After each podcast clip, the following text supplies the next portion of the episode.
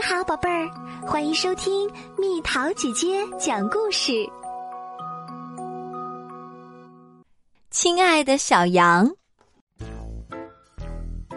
老狼站在高高的山岗上，用望远镜偷窥着山下的峡谷。他看见了什么？一个白白嫩嫩的、毛茸茸的小家伙。正在绿莹莹的草地上蹦蹦跳跳，老狼流着口水说：“我一定要抓住那个毛茸茸的小羊羔。”可峡谷离这里太远了，老狼也没有年轻时那么擅长运动了。于是，老狼坐下来开始写信。他心想。一个好点子胜过跑断腿啊！亲爱的小羊，我住在离你很远的地方，但是当我从望远镜里看到了你，就立刻被你可爱的样子迷住了。你愿意做我的朋友吗？我真的特别特别孤单，请快点儿给我回个信吧，你的好朋友阿朗。又急。如果可以的话，请你在回信的信封里放上一根小香肠。山腰上有一个邮局，每天一大早，老狼都会走到那儿取一份《狼民日报》，因为邮局没有送报员。看守邮局的是一只老灰狗，看到老狼丢下一个白信封。老灰狗连忙拿起放大镜，费力的读着信封上的字：“小羊羔，哪个小羊羔？这山下可有一大群小羊羔呢。”老灰狗嘟囔着：“还有哪个小羊羔会那么白白嫩嫩、毛茸茸的？”老狼说：“每天下午，羊爸爸都会到邮局取一份《羊民日报》。”对了，这儿还有一封信，要寄给一个白白嫩嫩、毛茸茸的小羊羔。老灰狗嘟囔着：“你知道是哪个小羊羔吗？”“什么？那不就是我家的小宝贝儿吗？”羊爸爸高兴的叫起来：“你家宝贝儿是白白嫩嫩、毛茸茸的，绝对没错。”羊爸爸自豪的宣布：“我的小羊乖乖，你有一封信啦！”羊爸爸掏出老灰狗递给他的信，大声念了起来。小羊听得兴奋极了：“哇，我终于有一个朋友啦！”他立刻要爸爸帮自己写一封口述的回信。亲爱的阿朗。我好高兴，终于有了一个朋友啦！真可惜啊，你住的那么那么远。还有，我不太明白香肠是怎么回事儿。小羊是从来不吃香肠的。你的好朋友小羊。羊妈妈看着这情景，不理解的摇着头。一天天过去了，信件来来又往往，每天早上。老狼去邮局取报纸，顺便去寄出一封给小羊羔的信。每天下午，羊爸爸去邮局取报纸，顺便去寄出一封给阿朗的信。就这样，老狼吃了一个星期的烙大饼，差不多是时候去吞掉那顿羊羔大餐啦。老狼暗暗想着，又拿起笔写道。亲爱的小羊，你不觉得我们应该见个面了吗？星期天十一点到邮局后面来碰个头吧，好不好？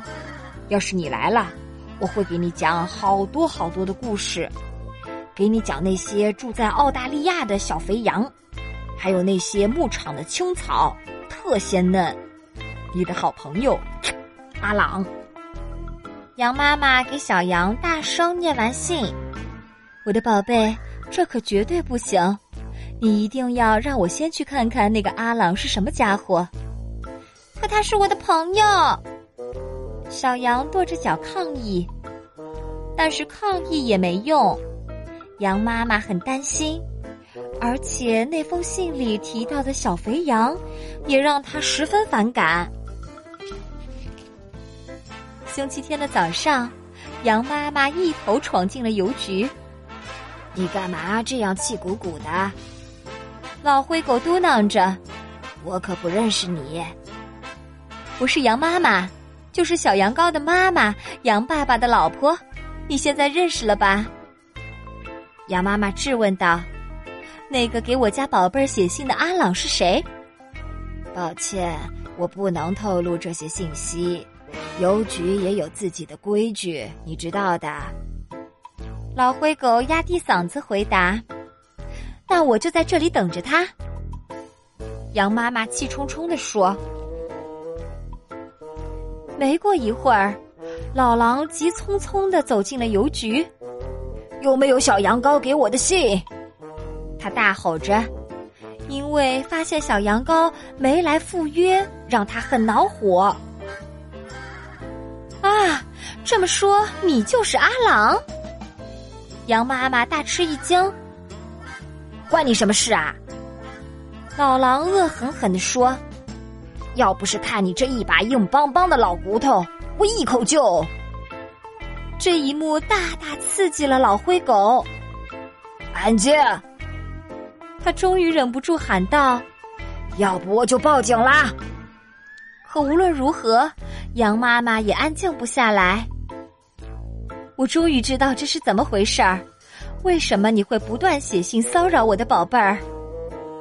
羊妈妈有种不好的预感，你最好马上给我的小羊羔写一封信，而且最好是一封告别信。接着，羊妈妈口述了这样一封信：“亲爱的小羊，真不走运，我现在很忙，必须看看月亮，数数白云。唉。”总之，我不可能再有空给你写信。此致敬礼，你曾经的好朋友阿朗。喂，他是多好的朋友啊！小羊羔抽抽搭搭的说：“阿朗本来要给我讲澳大利亚的故事，讲那些鲜嫩的青草，还有住在那里的好多好多小羊。搬家可能倒是个好主意哦，孩子他爸。”羊妈妈说着，递给羊爸爸一张澳大利亚的地图。也许我可以在那里找到个新朋友呢，一个小羊羔朋友。小羊羔说着，又变得开心起来。老狼站在高高的山岗上，用望远镜偷窥，他看见了什么？一个白白嫩嫩的、毛茸茸的小家伙，搭着公车去了澳大利亚。好啦，小朋友们，故事讲完啦。现在你们明白啦，家人的保护是多么的重要，千万千万不能对爸爸妈妈有秘密哦。有开心的事情要告诉他们，有难过的事情也要告诉他们。感觉遇到了危险，更要告诉他们，知道了吗？你有没有过这种从没有见过面的朋友？如果他约你单独去见面，你会去吗？你应该怎么做呢？留言告诉蜜桃姐姐哦。好了，宝贝儿，故事讲完啦。你可以在公众号搜索“蜜桃姐姐”，或者在微信里搜索“蜜桃五八五”。找到，告诉我你想听的故事哦。